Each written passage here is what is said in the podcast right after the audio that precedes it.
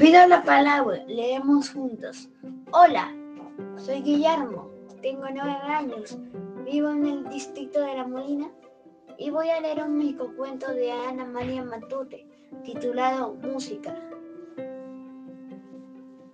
Los dos hijos del gran compositor de 6 y 7 años estaban acostumbrados al silencio.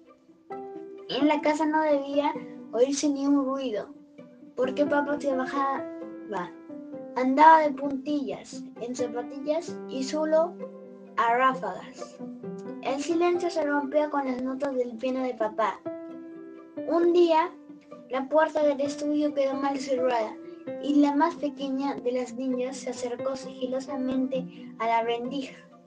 Pude ver cómo papá a ratos inclinaba sobre un papel y anotaba algo. La niña más pequeña corrió entonces en voz de su hermana mayor y gritó, gritó por primera vez, en tanto silencio. La música de papá, no se la crea, se la inventa.